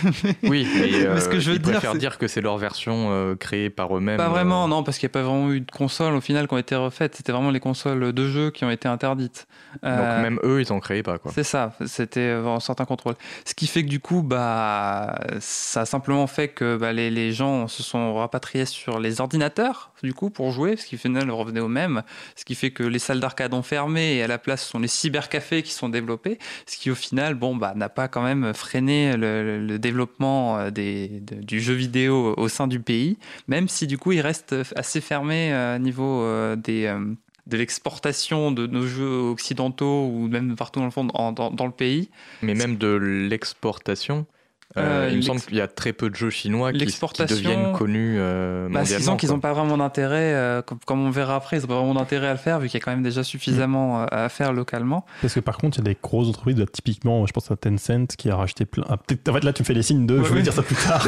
je suis désolé. Et du coup, euh, en 2015, euh, il y a la levée du bannissement, on va dire, des consoles, etc. Et du coup, il y a, euh, à l'époque, c'était quand même euh, mesuré à peu près à 19,6 milliards d'euros. Euh, le marché. Et en 2018, on en est à 33 mi- 33,8 milliards d'euros pour 619 millions de joueurs euh, au total euh, sur le territoire chinois. Tout confondu, hein, c'est-à-dire avec téléphone et compagnie. Par en comparaison, en France, on est estimé à avoir euh, 32 millions de joueurs en 2018, à la même année. Qui correspond à peu près en termes de pourcentage de population? Un peu moins de la moitié. Oui, non? Oui, ça peut Ah, en pourcentage, oui, bah, dans ce cas-là, on peut dire 40, 45% de la population euh, euh, qui jouent euh, aux jeux vidéo. hein. Euh, mais le marché est un peu moins, c'est genre euh, des 4 milliards en France, hein, 4-3 milliards d'euros. de- Ah, de- d'euros. Oui, je me pardon. disais, on n'est pas 4 milliards, non Non, non, non, non, non, non, non. La France est un grand Ça, pays. Ça saurait si la moitié de la population vivait dans l'Hexagone. Léo prend, les... prend, prend ses rêves faute de- de- de- d'expansion. De quoi de conquête pour la... Du coup, nationaliste. du coup, on parlait de la censure. hein. Mhm. Euh, C'est vrai que là, c'est bien mignon d'é- d'étaler le, le marché chinois parce que du coup, il y en a beaucoup qui ont voulu s'y rendre- s'y engouffrer. Ce qui fait qu'ils sont pris un peu un mur parce que bah, c'est assez compliqué de publier en Chine. Euh, on doit, euh, enfin. pour le côté administratif, par exemple, les boîtes doivent tout concéder à la Chine. Euh, Par exemple, ils doivent pas publier, ils peuvent pas publier en étant une entreprise américaine ou française. Euh, Ils doivent avoir un partenaire chinois qui, euh, à son bon vouloir, en fait, euh, ils doivent leur, leur donner tous leurs droits, en fait, pour du coup pouvoir vendre le jeu sur place, enfin vendre ou louer ou dépendre du type de jeu. Il doit en plus euh, suivre une, euh, une liste, une charte extrêmement longue de, de choses qui ne ça ne doit pas. Alors pour lister, c'est en anglais. Alors doit- ça ressemble pas mal à la construction quand tu fais fabriquer un truc en Chine. Il me semble que tu, tu donnes tes plans et C'est après pareil, ils en font ouais. ce qu'ils C'est veulent. à peu près pareil, ouais. Euh, mais du coup, ouais, oui, c'est à peu près la même chose, oui. et du coup, ça ne doit pas euh, violer la Constitution, ça ne doit pas, euh, enfin, ta, ta, ta, ta, ta, ça ne doit pas po- porter en préjudice l'unité nationale. Oui. Et En France, ce que, compagnie. que j'avais vu là-dessus, c'est qu'il y a beaucoup de jeux qui dépeignent, même de manière réaliste, bah, l'histoire de la Chine, entre autres avec les différents, donc typiquement le Tibet qui est mis à part, et des trucs comme ça, des problèmes avec Taïwan et compagnie, et qu'en fait la Chine n'aime pas du tout quand on rappelle que la Chine n'a pas toujours été unie, il n'y a pas si longtemps que ça. D'ailleurs, en parlant du Tibet, je crois qu'il y a des, il y a, il y a Football Manager qui te permet de créer une, une équipe tibétaine et qui ne convient pas du tout à la Chine parce Voilà. que si tu peux pas, par exemple, du coup, le jeu n'a pas pu être publié ça, ou du alors coup, il a été disons, adapté, je ne me souviens Du plus. coup, effectivement, c'est c'est quelque chose qui est soit adapté, soit, soit qui empêche de rentrer dans le marché chinois, effectivement, qui C'est ça. assez tatillons sur ce point. Euh, La Chine, une et indivisible. Du coup, il y y a aussi toute, euh, du coup, il y a toute une administration qui s'est créée, euh, enfin, toute une succursale, on va dire, la, la gestion de la, la- que- enfin, qui, qui gère actuellement la, télévision et compagnie, qui s'est un peu euh, spécialisée en les de jeux vidéo, et ils ont euh, tout un système de, par exemple, de, de liste de, de bannissement de mots dans les jeux en ligne qui Mm. sont, comment dire, chaque jeu doit pouvoir en fait être connecté à leur système qui leur permet de, de bannir à la volée des, des termes qui ne, sont, qui ne doivent pas être dans le jeu. Ils doivent aussi, euh, enfin, par exemple, enfin, petit exemple pour la, la, la, la, publication d'un jeu mobile simplifié, il faut euh, précharger ton téléphone, enfin, son, son, son jeu sur un téléphone, mettre une carte SIM qui est compatible avec la Chine dans le téléphone, leur envoyer par la poste le téléphone pour qu'ils puissent tester le jeu. Par contre, tu ne leur enverras plus ton téléphone. Ça a l'air bien comme métier. Mais, ça. mais du coup, voilà. Après, dans les 20 jours, s'ils ont accepté, tu peux le publier. Si tu publies pas en les 20 jours, il ben, faut que tu leur dises pourquoi tu ne l'as pas publié. enfin, il y a plein, plein, plein de, de- de trucs comme ça. Ils ont dit qu'ils allaient essayer de s'améliorer. Enfin, Donc d'après. en fait, point de vue développeur, il n'y a aucun intérêt d'aller s'embêter pour ça. Quoi. Sauf Bah, qu'il y a un que la avec moitié, des- ouais, la- comment avec dire énormément de joueurs, quoi. C'est ça, on va dire que c'est c'est- c'est plus- c'est plus gros que le marché est plus gros que, que celui des États-Unis par exemple. Ouais, mais ils ont aussi euh, des tonnes de développeurs intérieurs. Du coup, ils ont pas. Enfin, t'es Oui. pas, t'es pas sûr que ton jeu va avoir du succès. Du coup, il y a, y, a, y, a, il y a- ouais, il y, a, il y a une grosse. euh, y a une, y a Et en plus, tu prends plein de risques en donnant tous tes plans, donnant tous tes droits. Donc, euh, ils peuvent très bien dire Ah, bah, votre jeu, il a pas marché. Par contre, le nôtre qui s'appelle euh, Super Ranger 2, il marche vachement bien. Ouais, mais du coup, tu, prends pas 30 risques au sein parce qu'au final, c'est de l'argent que t'aurais pas eu de toute manière, si j'ai bien compris, et que bah. Puis je pense aussi que c'est que c'est compliqué. Enfin, c'est- on peut imaginer quand même que la justice, même chinoise, tout saute quand même parce qu'ils n'ont pas forcément non plus intérêt à arnaquer franchement euh, des boîtes, euh, étran- même étrangères. C'est, j'imagine qu'il y a quand même quelques garanties, quelques trucs un peu de, de réputation qui traînent. Bah, disons que après c'est au niveau des, des, des joueurs en eux-mêmes parce qu'ils ont, Aussi. ils ont aussi accès à un, internet, on va dire, un peu, un peu filtré, mais euh, quand même, ils, ont, ils Mm. peuvent un peu se tenir au courant. Et c'est vrai que s'ils veulent jouer à certains jeux avec des trucs, ils savent quel est le titre qui leur sûr. plaira le plus. Après, c'est vrai que ça doit pas être euh, facile. Pop, pop, pop, pop, pop. Mais après, en Chine aussi, il y a, il y a plusieurs langues parce qu'on dit euh, le chinois, mais en fait, euh, le chinois, il y a le mandarin, le Alors, cantonais, le... En général, c'est le chinois simplifié qui est demandé dans tous les jeux. Enfin, Mm, je sais pas quel est le Mais nom du exact, coup, euh, mais ouais. ça s'appelle chinois simplifié en français, tout du moins. Après, je sais pas euh, si euh, tous, euh, tous les Chinois euh, savent euh, parler et lire Euh. euh, le chinois simplifié. Je... C'est une très bonne Bah, en question. tout cas, Ouais, je pense que la, la- la population apte à acheter des jeux vidéo, peut-être que, enfin, à qui ont les moyens, ont sans doute les- les- eu l'éducation du coup pour pouvoir euh, faire ça. Après, par exemple, petite anecdote aussi, il est interdit, enfin, il est presque formellement interdit d'avoir tout, tout mot en anglais dans les jeux, en fait. Tu peux pas avoir de KO ou de HP ou des trucs comme ça. faut que tout soit traduit avec des, des symboles euh, chinois. Le seul truc qui sont autorisés, c'est les petits logos comme euh, VR pour Virtual Reality ou les HDMI comme pour les câbles et compagnie. Sinon, euh, c'est pas autorisé. C'est pire que la loi langue. Bah non, j'étais juste un peu tenté de dire que il me semble que le chinois c'est la même écriture peu importe euh, où tu es et après c'est la prononciation qui va changer euh, suivant les régions. Du coup, c'est un peu moins grave. D'où l'intérêt des idéogrammes qui, Mm. con- qui contiennent des idées dans le caractère. Mais ça n'a aucun rapport avec le jeu vidéo. Si, c'est la culture, ça compte. Petite anecdote encore, par exemple, euh, on, on- avait, euh, il y a World of Warcraft qui est quand même un, gros jeu qui marche euh, énormément en Chine. Et en général, en Chine, ils ont un sacré décalage avec la sortie des, extensions parce qu'il y a, il y a énormément de boulot à faire, on va dire, à chaque fois pour, pour localiser le jeu parce que. Par exemple, le- le- le- les squelettes, c'est très mal vu en Mm. Chine. Donc, du coup, pour, euh, pour exporter World of Warcraft, euh, faut- il faut savoir que, par exemple, quand euh, un personnage meurt, il laisse un squelette sur le sol après quelques temps pour indiquer qu'il est mort. Donc, du coup, il a fallu remplacer tous ces squelettes-là par euh, des petites pierres tombales. Donc, c'était assez, c'est Mm. assez. C'est vrai que quand tu vois le jeu, t'es même, je pas, pas a- habitué. Je crois même qu'il y a plein de squelettes comme ennemi, Et- enfin, je sais plus. comment par exemple, il y a race des aussi il y a la race des morts-vivants, pas voilà, c'est ça qui est très rigolo, c'est que du coup la race des morts-vivants qui a des mâchoires arrachées ou des os à vif, et bah ils sont tout lisses maintenant, ils ont, ils ont de la peau partout, ils ont, ils ont quelques petites égratignures mais, et, les yeux, et les yeux lumineux, mais c'est tout ce qu'ils ont. Qui ont eu les meilleurs embaumeurs du monde. Des ça. anorexiques qui sortent de leur cave. Non, ils sont même pas anorexiques, ils sont plutôt musclés, mais Bah, ils enfin, sont dans- enfin, il me semble me rappeler qu'ils sont assez anorexiques. Bah, en fait, là où ils sont anorexiques, c'est en général là où ils ont pas de chair, en fait. Oui. Donc, du coup, euh, là maintenant, ils ont de la chair. Donc, au final, euh, ils ont l'air d'humains normaux. D'accord. c'est- c'est assez rigolo. Je chercherai des images. Est-ce que tu as d'autres choses à dire? Bon, pas vraiment. Dans ces cas, je vais me tourner vers Aurélie. On va faire le thème de la semaine. On va faire le thème de la semaine. Bah, le thème de la semaine, alors. Tous les dinosaures ne sont pas mignons comme Yoshi de Yoshi Woollywood. Qu'ils soient verts, roses ou bleus, généralement ce sont des vélociraptors ou des T-Rex qui vous pourchassent comme ceux de l'île d'Ibis qui servent de gardiens à la tri-énergie dans Dino Crisis ou ceux de Tomb Raider cachés au fond de cavernes obscures.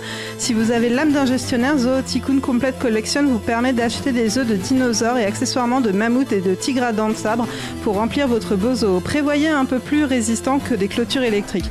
Ou sinon, vous pouvez collecter vous-même vos dinosaures avec votre smartphone en réalité augmentée en tant qu'agent du Dinosaur Protection Group dans Jurassic World Al- Alive ou encore ramasser des digiœufs d'Ankylomon ou de l'Ankylosaure ou de Dark Tyrannomon, l'inévitable tyrannosaure pour protéger le Digimon dans Digimon.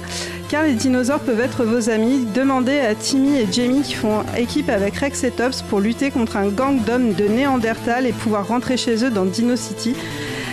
Euh, c'est pour cela que Jack, Anna, Mustapha et Mess, combattants écologistes, tentent d'arrêter une bande de criminels qui cherchent à manipuler les dinosaures dans Cadillac Dinosaure ou que Talset l'Améri- l'Amérindien, vêtu du manteau de Turok, cherche à protéger la barrière entre notre monde et le Lost Land des dinosaures. Bravo. Hop là. Et Voilà. donc, Timing parfait. Oui, Et donc, oui, et on va parler de musique. musique. Voilà, on va enchaîner direct. Ça, ça- ça me perturbe du coup de pas faire la, chro- la Oui. chronique après la musique. oui, oui, non. Donc du coup, euh, on va mettre la musique de In the House in a... enfin de enfin la musique In the House in a Heartbeat euh, de John Murphy qui a été utilisée du coup dans le trailer du nouvel opus de Metro, Metro Exodus.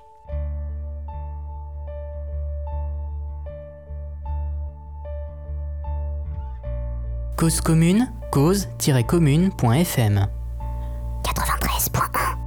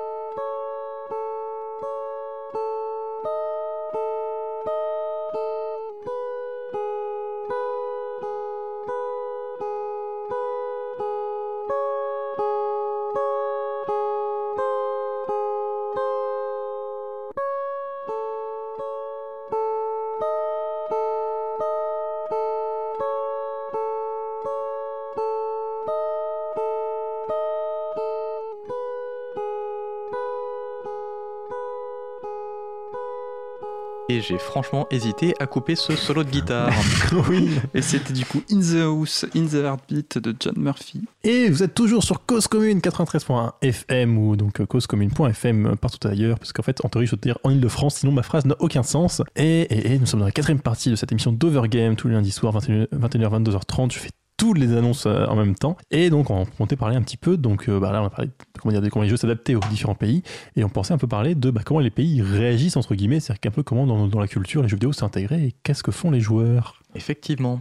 Et euh, du coup, j'ai fait un petit horizon euh, tout, tout globe Oui, on, confondu. on t'a payé donc un voyage à, au travers le, le monde pour que tu puisses constater sur place euh, les différentes euh, Effectivement, j'ai commencé par un magnifique pays qui est l'Afrique. Bon, bon, pff, ce n'est pas un pays pour ceux qui n'avaient pas compris. Du coup, l'Afrique, on en a parlé dans notre émission précédente très cocasse sur le poisson d'avril. Et du coup, c'est un pays qui a, enfin, c'est un pays, c'est un continent qui a assez peu d'infrastructures, euh, notamment tout ce qui est euh, internet, électricité. Et donc, le jeu vidéo a eu pas mal de difficultés à se répandre en Afrique.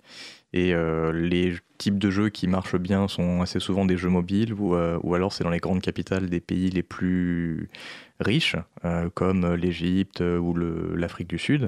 Et donc c'est un pays, enfin c'est, des pays qui, qui ont des marchés grandissants, mais qui sont pas encore euh, très adaptés à un, jeu vidéo, euh, parce qu'il y a une grande partie de la population qui n'y a simplement pas accès du tout. Un autre pays auquel on pense pas forcément, enfin pour, pour, pour ce coup-ci ce sera un pays euh, auquel on pense pas forcément, ça peut être le Brésil.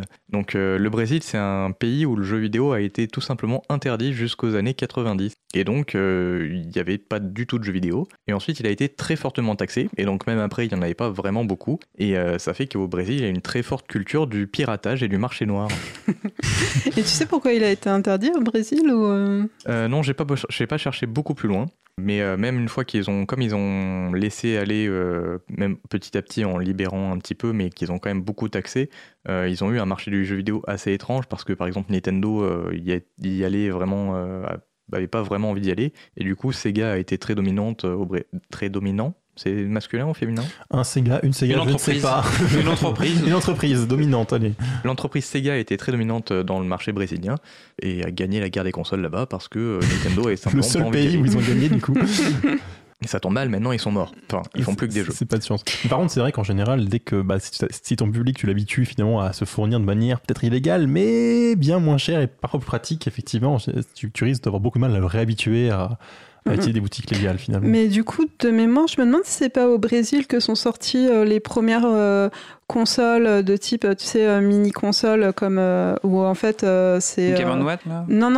Non, euh, les, euh, la les- SNES Mini. euh, Ouais, voilà, euh, de type, euh, tu sais, t'as une Mega Drive euh, avec euh, plein de jeux de Mega Drive, mais Ah. qui sont déjà implantés dans la console. Et je me demande si c'est pas euh, là-bas, parce que je crois que là-bas aussi, c'était là où ils faisaient la Nomade, qui était euh, la Mega Drive portable de oui. Sega. Et il me semble qu'ils je- avaient des jeux exclusifs. Voilà, c'est ça. ont- Et de mémoire, je crois qu'il y avait une des usines qui était là-bas et que du coup, euh, une usine Sega de Nomade qui était là-bas. Et du coup, ça beaucoup. Enfin, c'est c'est un, pays où ils ont un espèce de marché parallèle Sega euh, qui s'est qui s'est créé, du coup. Alors, un autre pays auquel on pense pas forcément, enfin, en tout cas, moi, pas forcément euh, quand je pense aux jeux vidéo, c'est la Russie.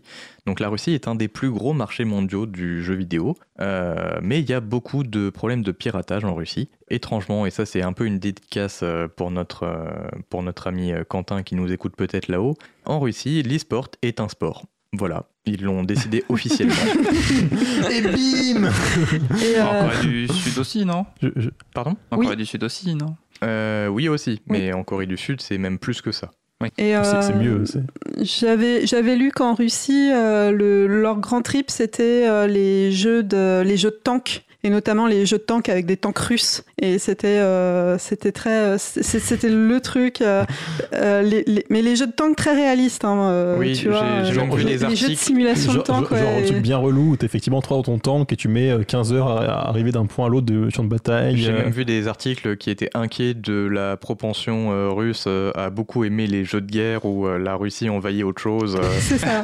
qui était là, oh mon dieu, qu'est-ce qui se passe? Qu'est-ce- Est-ce qu'ils essayent de faire passer un message Il y, a, y a quand même, un sous-entendu dans les différents jeux, je sais pas D'un trop. euh. côté, le nombre de jeux américains où tu, tu tues des Russes, Oui, c'est les- pas les- petit non plus. hein. Oui, Oui, effectivement. Et euh, dans le chat, euh, on nous dit que World of Tank est le Pokémon Go de la Russie, mais effectivement, ouais, c'est Bah, le studio ça, est russe d'ailleurs, je Oui, crois. Ah, oui, d'accord, oui, c'est un bah studio oui. russe. Je savais pas ça.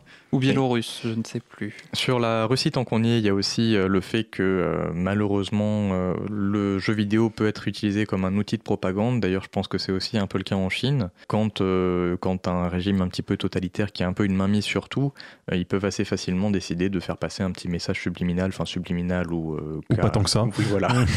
ou un peu point dans ta face. Et un autre détail, c'est que pour les interactions en ligne, la Russie utilisant un alphabet différent d'une autre, c'est souvent compliqué, mais ça n'a pas vraiment de rapport avec la choucroute. C'est ce qu'on disait dans la première partie aussi sur euh, l'implémentation euh, oui. des Et donc, il y a alphabets, le problème de traduction effectivement, du jeu, mais aussi le Mm, mm. problème de communication des joueurs en ligne. Effectivement, quand on tombe sur des Russes ou des Coréens dans les jeux en ligne, c'est souvent assez dur de communiquer. Et du coup, on va, je vais quand même faire un petit point rapide sur, euh, on- Léo l'a mentionné, euh, il y a le côté euh, américano-occidentalo-centrique euh, de la plupart des jeux auxquels on peut penser et imaginer. Oui, effectivement, il y a une vision hollywoodienne assez courante dans la plupart des jeux vidéo, et la façon dont c'est intégré dans la culture aussi est très similaire dans la plupart des pays occidentaux en fait et c'est pour ça que je trouve pas ça particulièrement intéressant d'y penser parce que On enfin, connaît déjà parler à peu près. parce que nous, en tout cas, c'est à ça qu'on pense naturellement. Euh, on même, pense à euh, un salon de temps en temps, on a euh, la, la Paris Games Week ou Mm. le, la Japan Expo ou des trucs comme ça, où c'est le salon où tu as des gens qui vont faire du cosplay, c'est-à-dire se déguiser en personnage de jeu ou de série ou de dessin animé. Et tu as des, des exposants qui vont te montrer leur tout nouveau jeu ou des trucs comme ça. Ça a ce genre d'intégration culturelle. Que ce soit chez nous, euh, dans la plupart des pays occidentaux, il y a de moins en moins de bars d'arcade, Mm. euh, de bornes d'arcade, pardon. Euh, C'est-à-dire que euh, les, les salons, les salles où on pouvait se réunir pour jouer sur des bornes, euh, ça se fait plus vraiment. À la limite, il y, a un très léger, il y a un très léger renouveau de, de, de, de salles VR à la limite. C'est-à-dire qu'il y a quelques endroits qui ouvrent pour proposer de tester la réalité virtuelle ou de- d'en profiter dans des bonnes conditions. Mm, mm. Mais ça reste. sont même pas dans des salles d'arcade. Euh, moi, là Non. où j'ai vu beaucoup de, V- de VR, c'est dans des salles de cinéma, en fait. Mm. La VR est plus associée au cinéma Ah. que... Mais du coup, il y a un petit renouveau là-dessus, même si ça reste relativement minoritaire pour l'instant, j'ai l'impression. C'est pas non plus très, très répandu, je crois. Mm, mm. Oui, et quand bien même, je pense que ça n'atteindra jamais euh, ce que ça peut être Je dans d'autres pays. Euh, comme par exemple la Corée. Alors la Corée, Du Sud. c'est oui du Sud, pardon, du Sud, pardon. Précisons-le, c'est important. La Corée du Sud, donc euh, comme on le disait tout à l'heure, c'est un pays qui a vraiment euh, gros penchant pour le jeu vidéo. Mm. Alors très souvent le jeu PC et le jeu PC parce que ils ont beaucoup, enfin c'est un peu un cercle vicieux slash vertueux. Ils ont un système qui, un système d'infrastructure très poussé sur la haute technologie. Du coup, ils ont un très bon internet et euh, ils ont, euh, pour une raison X ou Y, j'ai vu sur internet que c'était lié à leur système scolaire un petit peu euh, décadent avec des cours jusqu'à 2h du mat. Ils ont besoin d'avoir des salles ouvertes toute la journée. Et donc, ces salles, ce sont des, euh, des cybercafés. Et donc, chez eux, ça s'appelle des bangs. Et rien que pour la ville de Séoul, j'ai vu qu'il y en avait 20 000. Donc, pour une seule ville, 20 000 salles de cybercafés ouvertes dans lesquelles les jeunes euh, et les très jeunes se réunissent pour euh, jouer à des jeux vidéo. Et ça, corres- ça, ça correspond à plus de 50% de la population. Il y a plus de cybercafés que de parking vélo à Paris Parce que tu connais le nombre de parkings Et vélo à c'était Paris. la, la stat random du soir. C'était totalement sorti euh, nulle part. hein. Ça se trouve, il y en a plus. Mais d'ailleurs, rien. trop, ce- voilà, mais c'est vrai que en- du coup en e-sport effectivement, donc euh, où c'est quand même très bien vu en Corée du Sud. Typiquement, euh, les concours internationaux d'e-sport, les Coréens gagnent. hein, euh, c'est c'est un peu le concept. Alors bon, moi j'ai principalement suivi la League of Legends pendant quelques années. Alors je sais plus trop les dernières années qui a gagné, mais je, je que c'est quand même la Corée du Sud parce que voilà, c'était en général les, quand même les, les meilleures équipes et c'est vrai qu'il y avait rarement beaucoup de doutes sur qui était peut-être pas la meilleure, mais au, au moins dans, dans les dans les tops. euh, en général, ces équipes qu'on retrouvait parce que bah il y avait une culture beaucoup plus présente, donc beaucoup plus de joueurs qui peuvent euh, être potentiellement candidats pour être les meilleurs et donc euh, Sachant que c'est bien vu là-bas d'être un joueur ça. pro euh, et qu'ils sont un peu vus comme, des, euh, comme les, les pros de football chez Mhm. nous. Euh, Il y a trois chaînes de, de télé dédiées au, au- à l'e-sport. Euh, les joueurs sont vraiment idolâtrés. Euh, Ils gagnent plus que les, les joueurs de football là-bas. quoi. En même temps, ce que je sais, c'est que la, la Corée du Sud a, a connu, on va dire, euh, comparé au reste avec l'Occident et tout ça, tout le monde, euh, il y a eu, euh, comment dire, ils ont eu en fait Internet un peu plus tôt que tout le monde en fait. C'est-à-dire qu'en gros, ça s'est vraiment développé euh, plus tôt que nous et du coup, ils ont un peu vécu dans le futur des problèmes qu'on a eu aujourd'hui. Mm. Non mais enfin, j'ai vu ça. et Ils, ont- enfin, tous les problèmes de harcèlement que nous, que nous, enfin, de harcèlement, un truc comme ça que que, que nos États, nos gouvernements commencent à se poser comme question depuis quelques années, ça a déjà été réglé en fait il y a, il y a quelques temps en Corée du Sud. Enfin, il y a- il y a beaucoup plus de plus d'années d'avant en fait en Corée du Sud parce que du coup Qu'est-ce que tu appelles les problèmes de harcèlement que non, mais je, par- connaissent je nos parle, gouvernements je parle, en gros, actuellement, nos gouvernements, ils ont toujours l'impression d'être à la traîne de notre point de vue, on va dire, niveau euh, régulation, on va dire, sur Internet, trucs comme ça. Ils font, ils font des fois des trucs un peu, euh, un peu bizarres comme Adobe et compagnie sans trop comprendre ce qui se passe. Et, euh, et, euh, du- Cela n'engage que toi. C'est ce que je et- et du coup- Avis personnel de Léo. non mais je- du- bon, euh, factuellement l'efficacité d'Adobe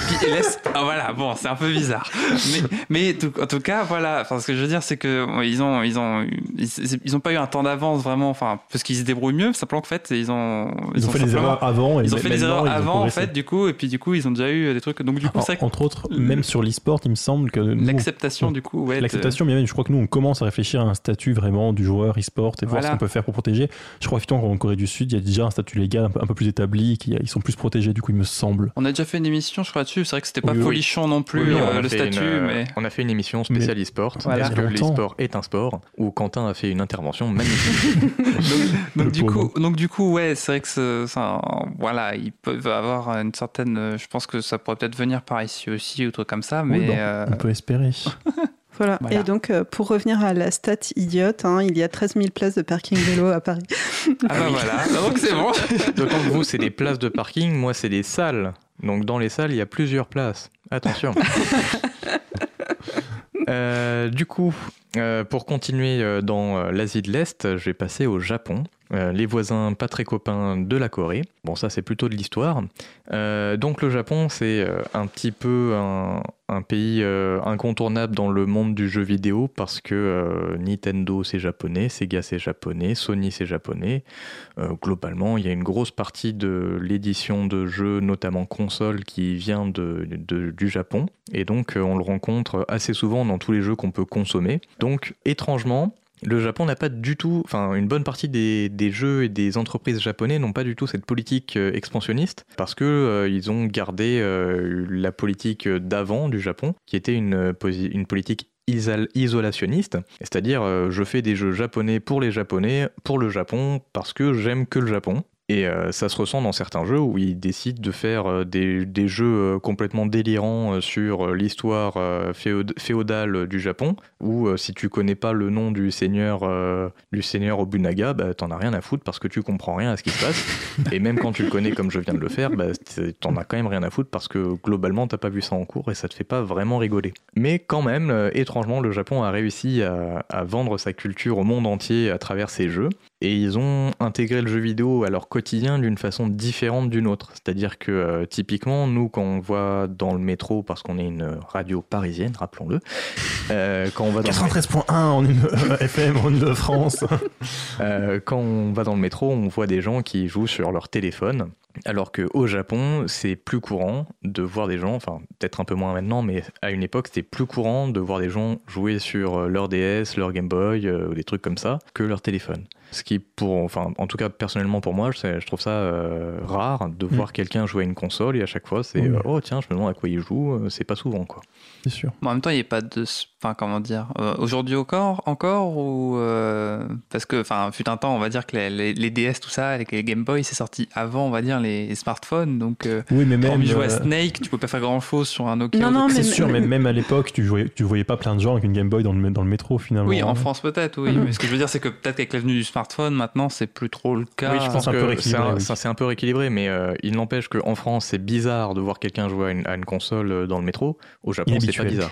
En fait, euh, au Japon, il y a eu euh, aussi le phénomène Monster Hunter euh, sur euh, 3DS et PS, PSP. Oui. Dans Monster Hunter, c'est sur PSP, je dis des bêtises. Non, Sur- il y a eu un, un opus 3DS aussi. Mais c'est peut-être pas celui-là. Et euh, du coup, en fait, euh, c'est un, c'est un jeu euh, qui joue en, en ligne et, euh, par, euh, et en réseau local, en fait. Et du coup, euh, ça a extrêmement bien marché et ça a relan- re- redynamisé euh, toute la, la vente des consoles portables.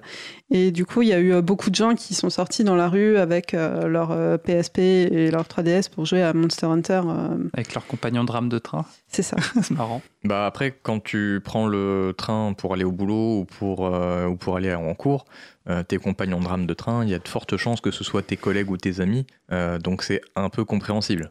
Enfin, c'est pas forcément des inconnus. Après, Et puis tu fais beaucoup de, tu fais beaucoup de trajets, euh, Ouais. tu fais beaucoup de transports au Japon hein, parce que Tokyo c'est grand. Sachant que globalement, ils ont une politique d'accès au train qui est un peu mieux organisée que la nôtre. Globalement, t'as as moins de trucs bizarres qui se passent où euh, tout le monde reste euh, autour de la porte parce qu'ils veulent absolument sortir. La radio parisienne, encore une fois. Les gens sont intelligents là-bas, ils vont jusqu'au fond. Message euh, au type avec un manteau rouge que j'ai croisé cet après-midi qui restait devant la porte. Franchement, t'étais relou. Euh, un autre point euh, à noter au Japon, c'est que comme c'est vachement plus intégré dans la culture, ça peut, dans les grosses villes, tu as des quartiers qui sont dédiés à ça, euh, aux jeux vidéo, j'entends, et plus de manière plus générale d'ailleurs à la culture entre guillemets otaku, c'est-à-dire euh, la culture des gens qui aiment bien les dessins animés, qui aiment bien les jeux vidéo, Le geek, mais qui regarde pas de comics, c'est ça? Enfin, qui regarde des animés. qui regardent la version japonaise, Voilà. et dans lesquels on peut croiser, euh, sans que ce soit Mardi Gras et sans que ce soit un festival, euh, des gens qui sont déguisés en, en personnages de jeux vidéo ou de dessins animés, suivant ce qui les intéresse le plus. Mm, mm. J'ai j'ai même vu des courses de Mario Kart en vrai en me baladant euh, dans Tokyo. euh. Donc euh, tu te balades et tu vois des, des mecs qui sont dans Le- leur le- carte et là euh, sur la route. euh. Non, ils se balançaient pas de Le bananes. Le quartier en question, c'est pas Akihabara? Alors Akihabara, c'est euh, l'électronique. Ouais, c'est ça, mais c'était l'électronique, mais du coup, ça s'est transformé un peu en Euh, culture Bah, oui, oui, c'est c'est ça, électronique et c'est effectivement là que tu as aussi pas mal de magasins de jeux vidéo, Mhm. de magasins de- d'animés, euh, de tonnes de magasins euh, qui, qui se- qui s'orientent vers cette culture-là. Et tu croises aussi d'ailleurs euh, beaucoup de bornes d'arcade, parce qu'au Japon, il y a beaucoup plus d'arcades qu'en France, parce que ça a survécu là-bas, il y a une culture un peu plus poussée dans ce, dans cet ordre-là.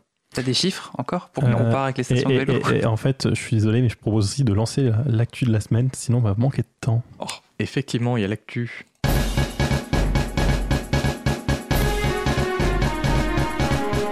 Et Borderlands 3 a été annoncé il y a quelques semaines et devrait sortir en automne 2019.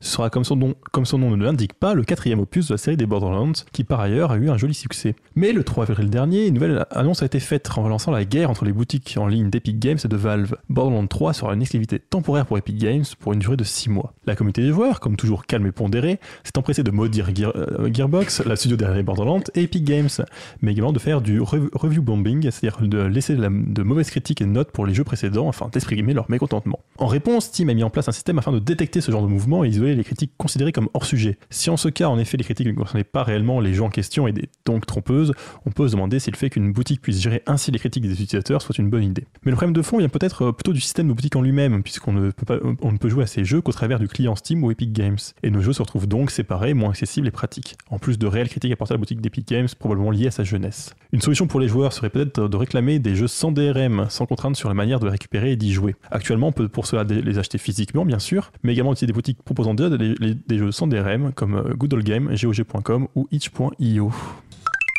Non, mais sinon, les jeux en boîte, c'est quand même vachement mieux. En, en vrai, c'est vrai que bon, j'aime pas les jeux en boîte, mais c'est vrai que c'est pratique. Au moins, t'as le jeu, tu l'achètes, t'en fais ce que t'en veux, on, on, on s'embête Mais pas. non, maintenant t'as un code dedans pour Alors l'activer ouais, dans ça, une ça- boîte ça- et ça marche ça- pas sans ça- le store en question. Ça arrive aussi, c'est vrai. Et avant de faire une conclusion, une dernière musique. Oui, effectivement, du coup, il s'agit d'un morceau euh, composé pour le jeu Banner Saga. Euh, il s'agit de Onward par Austin Wintory. Cause commune 93.1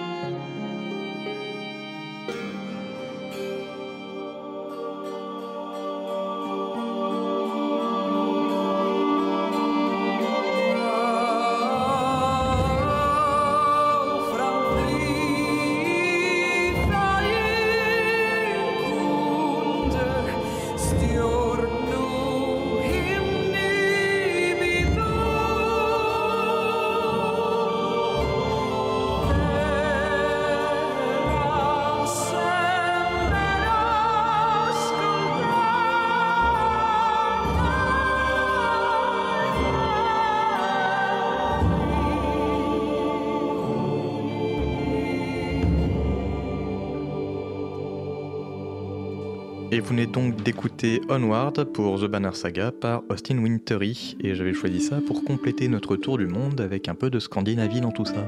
Et on va approcher à la fin de notre émission. Vous êtes toujours sur Cause Commune 93.fm ou causecommune.fm, le site. Euh, et donc c'était Overgame, on vous a parlé de, donc de traduction, mais de localisation, c'est-à-dire le fait d'adapter des jeux vidéo aux différentes régions pour mieux les vendre. Et d'ailleurs, euh, dans la minute qui reste, je voudrais juste remarquer que c'est quand même un peu une particularité des jeux vidéo. C'est-à-dire que bah, les films, etc., même si parfois on les adapte un petit peu, c'est-à-dire qu'ils sont pensés en amont pour pas choquer un public ou pour intégrer un personnage, pour faire plaisir à un public, en général, on les traduit, mais on les modifie pas. Pas trop en tout cas. Pas trop, oui, vraiment des détails. Pareil pour euh, les livres, etc. En général, c'est pas modifié.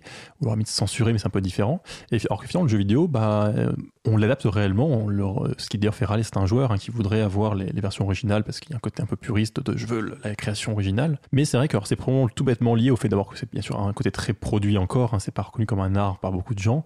Et en plus, euh, le fait que ce soit faisable. C'est effectivement dans un film, c'est compliqué de replacer un personnage ou de le modifier son apparence. Dans un jeu vidéo, à la limite, on peut un peu modifier des modèles, enlever des éléments, euh, transformer un zombie en zombie moins zombie. Euh, donc, effectivement, c'est plus simple à faire. Je pense que c'est possible pour ça que du coup, ça se fait. Et puis, effectivement, le côté, quand même, bien, c'est- avant tout, ça reste une industrie assez énorme. Et quand même, on va passer au jeu de la semaine si on va manquer de temps.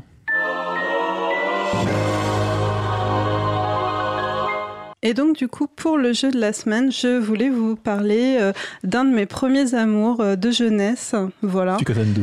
Pas du tout. Un jeu beaucoup plus ancien et que je, m'étonne de ne pas avoir traité avant. Euh, il s'agit donc de Secret of Mana de Squaresoft sur Super Nintendo, qui est sorti donc en août 93 au Japon et en Europe en novembre 1994 et qui euh, s'est vendu dans le monde à 1,83 million d'exemplaires, ce qui est quand même pas mal pour l'époque. Voilà. Et euh, donc en fait, Secret of Mana, c'est un jeu donc d'aventure. C'est un jeu de rôle. euh, c'est un jeu de rôle mais action. Un action RPG. c'est-à-dire, oui, un action RPG. Euh, c'est-à-dire que vous dirigez euh, vos personnages quand ils, se, quand ils combattent. C'est pas euh, au tour par tour, en fait. Et donc, la particularité de ce jeu, c'est que vous pouvez euh, diriger jusqu'à trois personnages. Donc, si vous êtes tout seul, par une pression sur l'un des boutons, vous pouvez changer de personnage à la volée. Et si vous êtes à plusieurs, chacun avec une manette peut contrôler un personnage. Et donc, du coup, moi, c'était l'un de mes premiers jeux multijoueurs auxquels j'ai joué, voilà, avec mon frère. Et donc, du coup, on partait tous les deux à l'aventure. Donc, euh, lui avait le héros et moi, j'avais la fille, voilà. hein. donc, euh, il y a trois personnages. Il y a le héros, la fille et, euh, et l'elfe. Euh, donc, le héros peut taper, la fille a des sorts de soins et l'elfe a des sorts d'attaque. Voilà, Wow. c'est très... C'est un peu daté, disons, au, au minimum. c'est très classique, voilà. Le scénario est aussi d'un classicisme éhonté. Donc, vous avez l'arbre mana qui distribue l'énergie dans le monde. Monde et euh, il y a huit sauts et euh, il y a le méchant qui veut euh, faire euh, sauter les huit sauts pour récupérer l'énergie de l'arbre mana et détruire le monde. Voilà, un truc très classique. Classique, tout le monde fait ça le matin. Et donc, euh, et donc chacun des sauts correspond euh, à un élément, euh, à un élément fondamental, euh, l'eau, l'air, le feu, euh, etc. Je crois que tu as oublié un morceau important de l'histoire, tu es l'élu. Oui, aussi, voilà. Et donc euh, le jeu commence effectivement où euh, le héros euh, trouve euh, l'épée sacrée et la sort du bloc. euh, à la... Il devient roi de. Non Non, il devient pas roi, donc euh, comme, euh, comme une légende arthurienne, voilà, il sort euh, l'épée sacrée du. Euh, mais en fait, Dans un lac d'ailleurs, oui, dans un lac, oui, oui, c'est ça. ouais. comme l'épée arthurienne. C'est ça. voilà. Après, euh, il faut bien voir. Alors, l'histoire de Secret of Mana, c'est pas vraiment ce qui est le plus intéressant. Alors, déjà, parce que la traduction était ignoble et que du coup, il y a des passages, euh, j'y ai rejoué et on a fait, mais. Mais, mais qu'est-ce que ça veut dire en fait? Il se passe quoi? Je comprends pas. C'est pas grave. Euh, par contre, euh, donc euh, la, musique est magnifique, hein, parce que toujours avec Squaresoft, ils, avaient, ils savent, ils savent bien s'entourer pour faire les musiques et les compositions. Mais j'ai perdu le nom du compositeur, c'est pas grave. Hiroki Kikuta, apparemment. Voilà. euh, Inconnu au bataillon.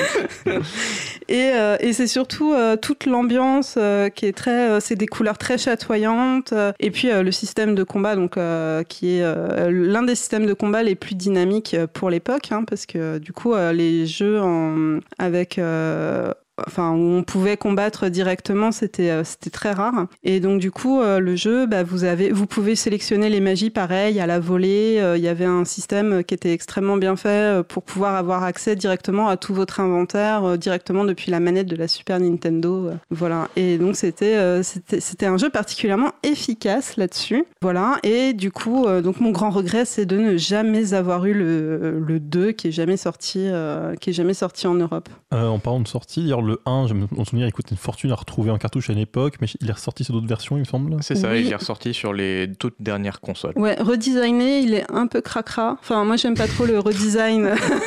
C'est un terme technique euh, de, de, de la liste de jeux vidéo. C'est C'est-à-dire que c'est c'est HD, enfin c'est de la haute qualité, sauf que ils ont gardé à, petit- à peu près les proportions euh, de l'époque et donc et les couleurs de l'époque. Du coup, Mm. ça fait un truc euh, un petit peu bizarre pastel. Euh, mais si t'aimes, si t'as envie de rejouer au jeu ou si t'as jamais joué au jeu, Ça je pense qu'il vaut mieux Ouais. commencer par celle-là. Ils n'ont Donc- pas fait un mode Non, pour par passer contre, entre je, les je deux. suis désolé, donc c'était donc The Secret of Mana. Secret of Mana, ouais, sur Super Nintendo. Mais vous pouvez jouer à la version Super Nintendo, hein, elle se joue très bien. Voilà, et si vous le trouvez du moins. Et donc c'est la fin de notre émission, on va être rapide. Euh, La semaine prochaine, on parlera de deux bio- biographies de, de personnages de, jeux- enfin, de personnages de, Le concepteur. de, de concepteurs de jeux vidéo, voilà, je sais pas si c'est un vrai terme. Merci à toutes et à tous d'avoir suivi l'émission, merci à mon équipe, merci également à la radio pendant que j'y suis, et on va se quitter en écoutant un générique de Fati Fat Fati qui doit être euh, conseillé par Joachim. Bonne soirée à tous. Bonne soirée. Bonsoir. tous.